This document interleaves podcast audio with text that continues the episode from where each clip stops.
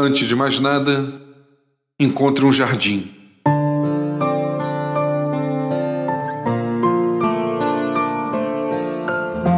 Nos momentos mais desafiadores de nossas vidas, parece claro que o melhor caminho a escolher encontra-se também na reflexão e na oração. E foi com este propósito que, em certa ocasião, Jesus procurou um jardim para ficar tão próximo de Deus.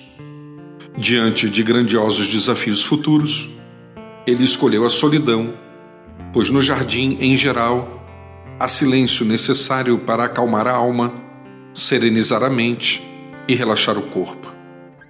É lá que as flores e seus perfumes apresentam o que tanto necessitamos: paz. No jardim, o tempo parece passar mais lentamente, e talvez por esta razão somos convidados à profundidade. É ali que abrimos o coração para dizer o que pensamos e os ouvidos para escutar o que Deus tem a dizer. Somos regados com esperança e oportunidades. O jardim, porém, não é tanto um lugar para onde podemos seguir, mas uma condição interior que jamais deveria deixar de existir em cada um de nós.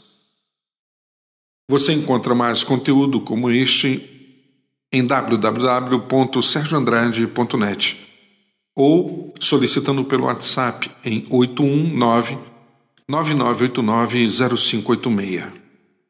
Que no dia de hoje você possa encontrar um jardim no teu próprio coração. Que Deus nos abençoe.